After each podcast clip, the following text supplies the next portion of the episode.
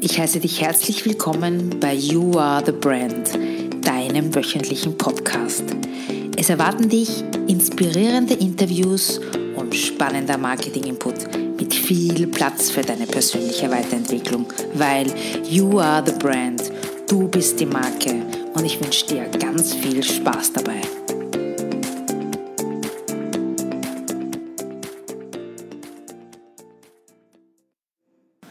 Hallo, Alexandra ist hier. Ich freue mich, dich heute schon zur mittlerweile 30. Folge, unglaublich, meines Podcastes begrüßen zu dürfen. Um was geht es heute? Heute geht es um, wie du mit weniger Arbeit mehr Umsatz erzielen kannst. Ja, es klingt unglaublich, geht aber. Ich möchte dir gerne ein paar Tools an die Hand geben, wie du das umsetzen kannst, was du dir alles anschauen kannst, sowohl in deinem Business als auch vielleicht in deinem privaten Umfeld, um das einfach zu erreichen, um mehr Zeit zu haben, weniger Aufwand, bessere Resultate und ja, das wäre mein Thema für heute. Ähm, es geht um das 80-20-Prinzip, das wirst du kennen, das Pareto-Prinzip. Aber wie gesagt, nicht gleich abschalten, sondern ein bisschen reinhören. Ich habe ein paar Tipps und Tricks an der Hand, wie man das Ganze analysiert und umsetzen kann. Das Ganze begann schon im Jahr 1897, wo der italienische Soziologe und Ökonom Wilfredo Pareto die Verteilung des Vermögens in Italien analysiert hat. Und da hat er herausgefunden, dass rund 20 Prozent, nein, dass rund 80 Prozent des gesamten Besitzes auf 20 Prozent der Familien entfallen ist. Und diese Analyse haben dann auch noch weitere wissenschaftliche Untersuchungen sind dem gefolgt und da hat er dann herausgefunden, dass das keine Ausnahme ist, sondern dass, dass es hier ein mathematisch berechenbares Ungleichgewicht bei der Reichtumsverteilung herrscht. Und daraus ist dann dieses sogenannte Pareto-Prinzip entstanden, das 80-20-Prinzip, das besagt, dass häufig nur 20 Prozent des geleisteten Aufwands nötig sind, um 80 Prozent eines gewünschten Effekts zu erzielen. Das muss man sich einmal auf der Zunge zergehen lassen. Das heißt, wenn wir sagen, wir haben 50 Prozent unserer Arbeit, auch 50 Prozent unseres Erfolgs, dann liegt das daran, dass nicht jede Ursache die gleiche Wirkung auf ein Ergebnis haben kann. Deswegen ist diese Aussage schlicht und ergreifend falsch. Der Pareto war also, wie gesagt, der Begründer von diesem Prinzip, aber es gab natürlich danach auch noch andere, die sich damit befasst haben. Zum Beispiel habe ich in der Literatur gelesen, der, der US-amerikanische Linguist Georg Zipf, ein lustiger Name, der hat das Ganze genannt Prinzip der geringsten Anstrengung. Und das besagt, dass Lebewesen immer eine Anordnung anstreben, mit der sie bei einer minimalen Arbeit zu einem Resultat gelangen. Also das war, ging in die ähnliche Richtung. Oder es gab noch einen, das war der Joseph Moses Juran, der bezeichnete das Ganze als Regel des Wesentlichen. Und der hat äh, in den 1950er Jahren ist der zum Inbegriff der Qualitätsrevolution geworden und hat so den wirtschaftlichen Aufstieg Japans, also dazu hat er beigetragen. Also da war, es waren auch noch, wahrscheinlich gab es auch noch viele andere, das waren jetzt nur zwei, die ich so herausgefunden habe. Aber wie gesagt, heute nennen wir, und das ist das bekannte 80-20-Prinzip, 80 Prozent der Wirkung oder der Ergebnisse kommen nur 20 Prozent von der Ursache oder der Arbeit. Eines muss man sich aber natürlich schon im Klaren sein, dass diese, diese Zahlen, dieses 80-20, das ist natürlich nur ein Richtwert, der in der Realität sehr oft abweicht. Es kann zum Beispiel auch ein Verhältnis von 70-30 rauskommen oder sogar von 99 zu 1. Also die, die Werte müssen jetzt auch nicht notwendigerweise 100 Prozent ergeben. Aber was damit gemeint ist, ist, dass die Menschen dazu, zu dieser Annahme neigen, dass die Welt in einer, in einer gewissen Ausgewogenheit zwischen Ursache und Wirkung ist. Und das stimmt schlicht und ergreifend nicht. Also ich kann jetzt, wie schon vorher erwähnt, nicht sagen, 50 Prozent ist gleich 50 Prozent, sondern, und das ist, glaube ich, das, das Wesentliche, was ich euch auch damit sagen will, ist, dass, dass man sich das einfach alles konkret anschauen muss und analysieren muss, um dann zu sagen, das ist jetzt gut oder schlecht. Und ja, das kann in manchen Situationen, kann dieses Ungleichgewicht einfach als unfair erscheinen. Aber je eher wir unser Denken daran anpassen und vor allem, dass es uns bewusst ist, dass das so ist, desto besser ist es, sowohl für unser, unser berufliches Umfeld als auch für unseren Privatbereich. Das hat nämlich auch Auswirkungen auf unser Privatleben. Das, darauf gehe ich aber dann im Ende dieses Podcasts näher drauf ein. Beim Pareto-Prinzip, also beim 80-20-Prinzip, müssen wir unterscheiden zwischen der Analyse und dem Denken. Das sind zwei unterschiedliche Bereiche.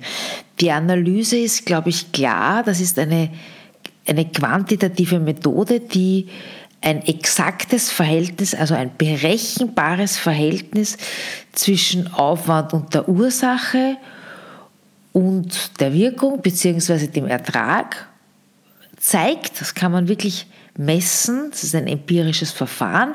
Hier bedarf es natürlich vieler Recherche und expliziter Fakten und natürlich auch genauer Daten.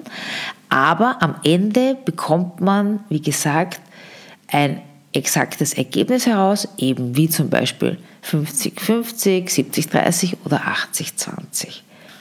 Der zweite Teil, hier geht es um, um das Denken. Das heißt, damit ist gemeint, dass es nicht eine, eine empirische Exaktheit ist mit Daten oder Hypothesen, sondern es geht beim 80-20-Denken vielmehr darum, nicht quantitative, sondern intuitive, also dieses Prinzip intuitiv einfach anzuwenden und durch Überlegungen, durch Schätzungen einfach zu Erkenntnissen zu kommen, wie wichtig Dinge sind im Leben, die einflussbare Resultate erzielen oder umgekehrt. Und da kann man sich zum Beispiel im Alltag immer wieder die Frage stellen, was sind die 20 Prozent, die in diesem Fall zu 80 Prozent der Ergebnisse führen. Aber noch einmal, der Unterschied zur Analyse ist nicht exakt berechenbar und nicht auf einer Grundlage von exakten Daten, sondern einfach aufgrund deiner Einschätzung, aufgrund deines, der Wiener wird gesagt, aufgrund deines Gespürs. Dazu komme ich jetzt später. Ich möchte jetzt einmal konkrete Tipps geben, wie man diese Analyse bei euch im Unternehmen umsetzen kann. Und das ist egal, ob ihr EPU seid oder Mittelstand, sondern wie, wie kann ich da einmal anfangen und wie kann ich an diese Sache herangehen. Du schreibst zunächst einmal eine Liste, wo es vier Kategorien gibt. Und zwar gibt es als erstes die Produkte, dann gibt es die Kunden, dann gibt es die unterschiedlichen Regionen oder Absatzkanäle, wo du deine Produkte oder Dienstleistungen vertreibst. Und dann gibt es die Wettbewerbssegmente oder den Mitbewerb. Und diese vier Kategorien schreibst du auf und dann teilst du, wenn wir jetzt zum Beispiel die Produkte hernehmen, die ordnest du dann nach den aktuellen Umsatzzahlen um, und das ist das Wichtige, um dann herauszufinden, welche deiner Produkte sind die 20 Prozent, die am meisten Gewinn bringen.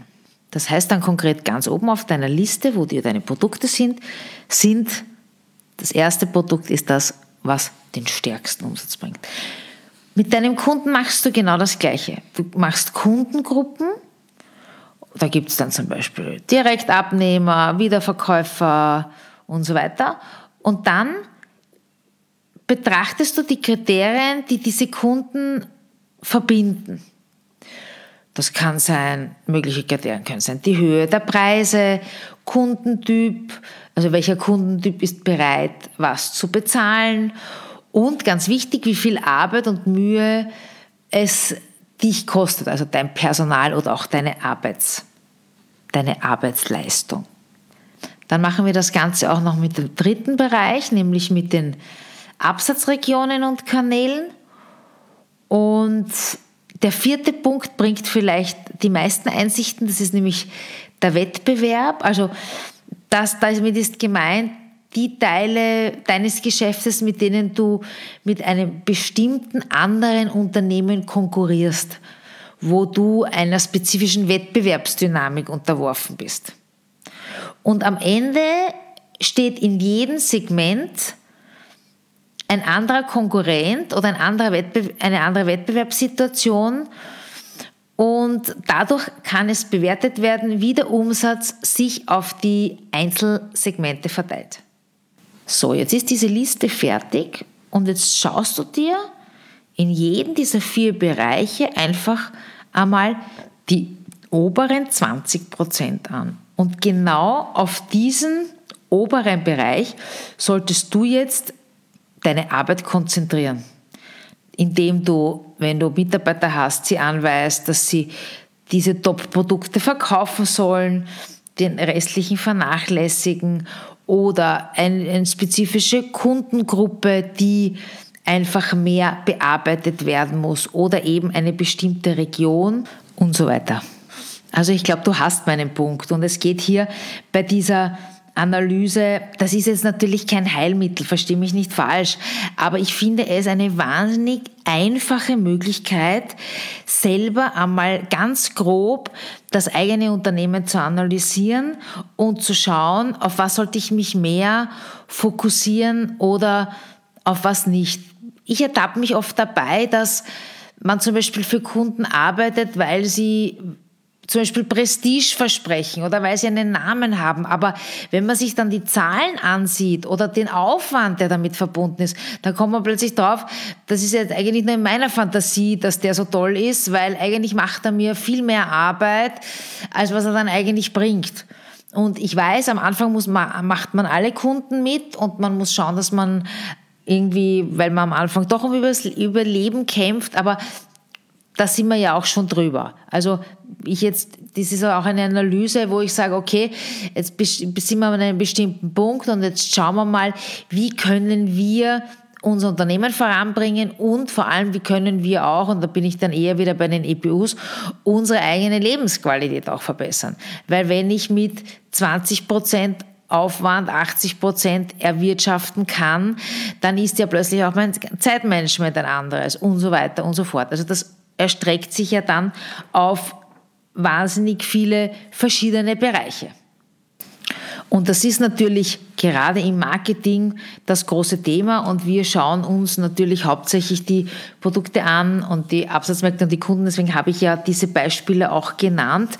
Aber hier ist es einfach so wahnsinnig wichtig, dass wir schauen, wo einfach der Bedarf ist und wo die meiste Kohle zu holen, zu holen ist einfach. Ist keine Frage. Ich habe so ein, so ein gutes Beispiel, dass es so ist, dass er immer, also nehmt mal das Beispiel her, ich kann mich erinnern, Telekommunikationsbranche ist zum Beispiel so ein Beispiel. Da wird so wahnsinnig viel Aufwand in die Neukundenakquise betrieben oder wird gemacht und die Stammkunden werden eigentlich total stiefmütterlich behandelt, obwohl es mittlerweile wirklich viele Studien gibt, dass ein Neukunde viel, viel mehr kostet, als einen Stammkunden zu halten. Ich verstehe zwar nicht, warum es bei diesen Firmen noch nicht angekommen ist, dass es so ist, aber das würde zum Beispiel so eine Analyse in eurem Unternehmen auch aufzeigen, dass, ja, dass man einfach sich auf das konzentrieren soll, was man schon hat. Oder eben, wenn andere Ergebnisse kommen, eine andere Strategie einfach zu fahren. Wo ich schon beim nächsten Punkt bin, dass dieses Pareto-Prinzip natürlich auch uns zu mehr Einfachheit rät. Dinge zu vereinfachen und nicht zu, zu verkomplizieren. Und das kann im Marketing natürlich sein, dass wir zum Beispiel Produkte aus der Palette nehmen, weil sie unrentabel sind oder zum Beispiel Relaunches versehen, um dadurch wieder mehr Umsatz zu generieren. Eines wollte ich nur noch klarstellen, die Einfachheit, die ich angesprochen habe, das hat jetzt nichts damit zu tun, dass zum Beispiel dein Unternehmen klein sein bleiben soll oder klein, klein sein muss, weil Wachstum ist natürlich wahnsinnig wichtig und Größe schafft einfach auch die Voraussetzung, mehr Produkte zu verkaufen, außer sie sind skalierbar.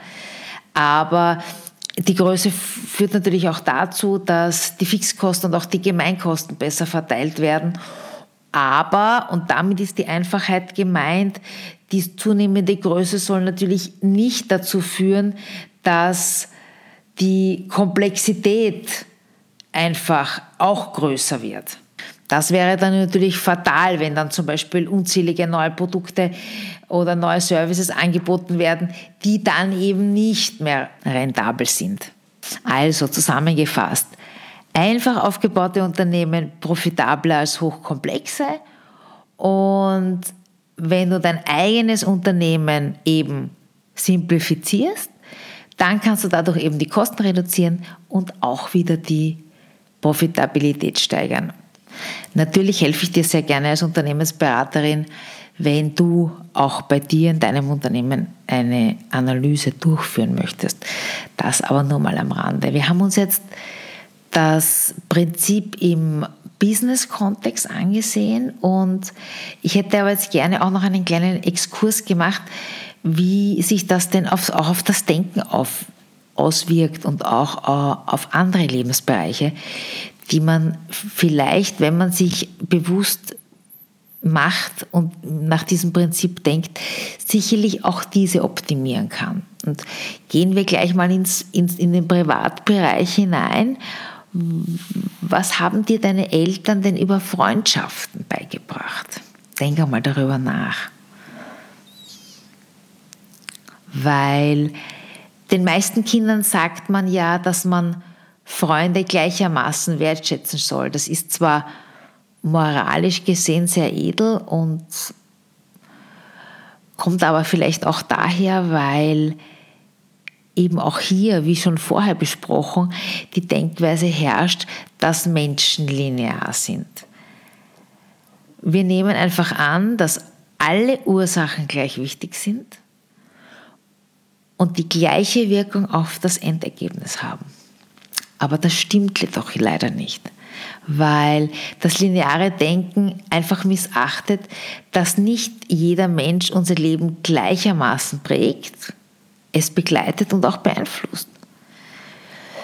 Natürlich sind manche Freundschaften wichtiger als andere, aber wenn ihr euch das so anschaut, und das ist gerade auch jetzt mit dieser, mit dieser Social-Media-Geschichte so, Viele Menschen haben einen viel zu großen Freundes- und Bekanntenkreis und kommen gar nicht dazu, ihren wichtigsten Menschen genug Beachtung zu schenken. Und das, und das Arge ist, und das ist in wirklich in vielen Studien äh, äh herausgefunden worden, wir können nur zu, und jetzt haltet euch fest, maximal sieben Menschen, mit denen können wir eine echte Beziehung haben. Damit meine ich eine echte, die wirklich vorkommen, denen wir von unserem Tag erzählen. Also ich meine jetzt nicht die 100 Freundschaften, wo ich jetzt irgendein komisches Foto poste, sondern äh, das ist aus der Dorftheorie. Also das, das heißt so, die Dorftheorie äh, aus der Anthropologie und die sagt eben, dass man nur mit maximal sieben Menschen eine echte Beziehung haben kann, die unterteilen das. Oft hat man zwei Kindheitsfreunde, dann hat man zwei Erwachsenenfreunde, dann gibt es noch eine kleine Anzahl von Lebenspartnern, vielleicht auch noch ein paar geschäftliche. Und aber eben nicht dieses Social Media Netz und dieses LinkedIn Netz und und das ist das ist dann schon sehr spannend. Und wenn du dich dann auch wieder konzentrierst und auch hier dieses 20 Prozent deiner Beziehungen zu pflegen und zu vertiefen, dann genießt du schon die 80 Prozent, die dieser Wert all dieser Beziehungen mit, mit sich bringt. Und da gibt es diesen, diesen schönen Satz, der so sehr wahr ist, nämlich, dass du die Summe der fünf Menschen bist, mit denen du die meiste Zeit verbringst. Und das, ist, das hat so viel Wahres. Ich erinnere mich an meine Zeit im Konzern, wo ich den ganzen Tag von Jammerern umgeben war, die in einem Mangeldenken war. Da war alles schlecht. Die Beziehung war schlecht, der Job war schlecht, der Chef war schlecht, die Figur war schlecht, die Waage, weiß ich nicht, das Auto war zu klein. Es war wirklich eine Katastrophe, weil das sich natürlich dann bedingt. Du bist dann in so einer Abwärtsspirale und ich glaube wirklich zu behaupten, dass ich viel Eigenmotivation habe und ich meine, das braucht man, glaube ich, auch als Selbstständiger, weil du bist du eigentlich einfach dein eigener Chef und meine, du kannst zwar jeden Tag schlafen bis um zwölf, aber es wird, es wird dadurch nicht deine Miete bezahlt werden. Aber das ist jetzt ein anderes Thema. Und also diese Menschen in diesem Konzern und die haben mich einfach tagtäglich umgeben. Du kommst da so schwer raus. Also wenn du dich mit einem Umfeld umgibst, das dich runterziehst, wirst du nicht erfolgreich werden oder sein. Oder wenn du jetzt Erfolg dem keinen Wert beimisst, dann zumindest auch nicht glücklich. Also es muss ja Erfolg nicht immer mit materiell und mit es hat ja jeder eine andere Definition von Erfolg. Aber bitte sei dir dessen bewusst. Ich möchte das hier noch einmal heraus, herausstreichen. Du bist die Summe der fünf Menschen, mit denen du die meiste Zeit verbringst. Und sei ganz ehrlich zu dir selber. Wer ist das? Das kann so weit gehen, dass Leute wollen mit dem Alkohol trinken aufhören und haben aber lauter Leute, die jeden Tag nichts anderes zu tun haben, sich zu betrinken. Oder ähm, ja, also das ist auch jetzt so ein Beispiel. Wer sind die wichtigsten Menschen in deinem Leben? Wer sind die wichtigsten und mit wem verbringst du deine Zeit? Wobei, zu den wichtigsten, die könntest du aufschreiben und die könntest du genauso wie beim Business auch in einer Reihenfolge mit Bedeutung einfach versehen. Und dann auch hier sagen, was für ein Stellenwert, was für ein Einfluss. Um dann auch zu sagen, boah, ich muss mich um die mehr kümmern, weil ich will einfach dort und dorthin. Und noch kurz zurück zu den fünf, fünf Menschen, mit denen du die meiste Zeit verbringst. Deswegen sollte man sich ja auch immer mit Menschen umgeben, die schon dort sind, wo man selber hin möchte. Weil man einfach von denen nicht nur Energie, nicht nur Wissen, man, man zieht von, denen so viel raus, das ist, das ist unglaublich. Und ja, das war mir einfach ganz wichtig, das nochmal anzusprechen, weil ich das auch für mich so erkannt habe und, und der, Rat ist für, der Rat ist einfach Goldes wert. Und ja, es ist nicht so leicht, weil wenn ich äh, in einem Job bin, wo lauter, wo lauter Frustrierte sind oder in einer Ehe, wo der eine nur auf der Couch sitzt und äh, Computer spielt oder Fernsieht, natürlich ist das nicht leicht, aber da kommt es einfach darauf an, stehe ich mir näher oder der andere. Und ich sage immer, es gibt immer einen Weg, egal wo, wo rauszukommen, wenn man es wirklich will. Und die Ausrede mit, ich habe einen Kredit und ich habe fünf Kinder und ich, habe, ich lasse das einfach nicht gelten, weil es gibt so viel Hilfe und es gibt so viele Möglichkeiten, aber man muss halt das selber wollen. Man muss erstens selber wollen und zweitens muss man die Verantwortung für sein Leben übernehmen. Und da ist das Problem begraben, nicht beim Umfeld. So, jetzt habe ich aber für meine Verhältnisse genug genug Moralapostel gespielt. Das ist normalerweise überhaupt nicht so meine Art. Ich wollte äh, noch abschließend einfach auf, auch auf das Zeitmanagement eingehen, weil auch das Zeitmanagement finde ich so wahnsinnig wichtig ist, äh, beziehungsweise man mit beim Zeitmanagement auch so viel mit 80-20 machen kann. Nämlich deswegen, weil man hat so an jeder Ecke 100.000 Selbsthilfebücher mit, wie priorisieren wir unsere Zeit und machen wir doch eine ABC-Analyse oder Liste. Ihr wisst, das ist das mit nach Prioritäten und dann die mit A am ersten abgearbeitet und so weiter. Und ja, das ist alles gut und schön und das mag vielleicht auch einigen Leuten helfen. Aber ich habe hier einen ganz einen anderen Ansatz dazu oder besser gesagt vielleicht sogar einen besseren, nämlich, dass ich sage, wie wäre es, wenn wir weniger arbeiten und äh, bevor wir uns hinsetzen und einfach beginnen, einmal darüber nachdenken, was uns das bringt, wie viel Aufwand es, und hier sind wir wieder beim Pareto-Prinzip. Was bringt es uns, wie viel Aufwand macht es?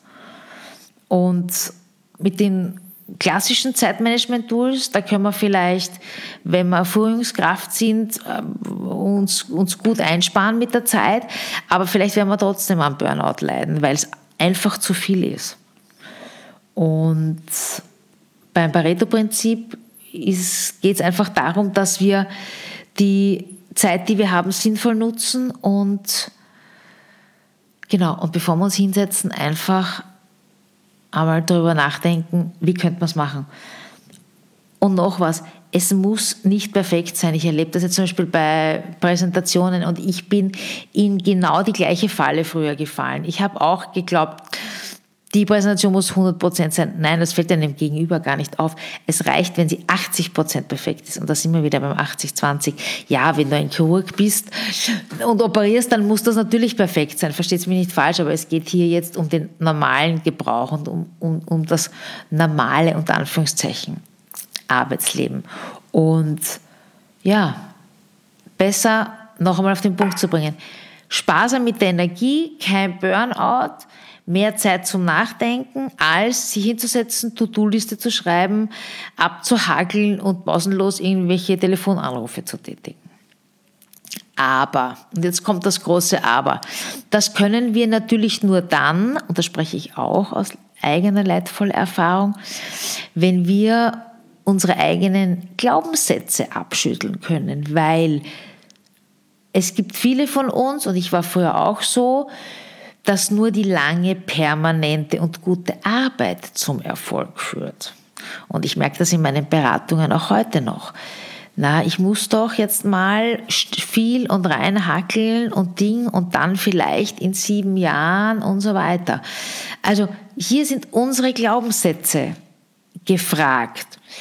Die machen uns meistens einen Strich durch die Rechnung, dass wir eben nicht einen Spaziergang machen in der Pause, sondern sagen, nein, ich muss weiterarbeiten, weil ich muss meine Miete bezahlen und so weiter. Ganz, ganz wichtig, hier sind wir wieder in der persönlichen Weiterentwicklung. Also schau dir auch unbedingt bei all deinen Analysen, und deswegen bin ich ja dem Personal Branding so verfallen, weil eben hier der Mensch und die Arbeit zusammengefasst ist. Analysiere dich bitte auch bei diesen, bei diesen ganzen Pareto-Prinzipien auch bitte selber damit. Ja, also, das war's von meiner Seite und ich hoffe, ich konnte da ein paar Denkanstöße dir mitgeben. Schreib mir gerne deine Erfahrung oder vielleicht, wie es das auch du machst, wie du das handelst, nicht nur das Zeitmanagement, sondern auch, wie du dich, wie du dich immer wieder neu erfindest, deine Produkte relaunch oder wie du das einfach machst.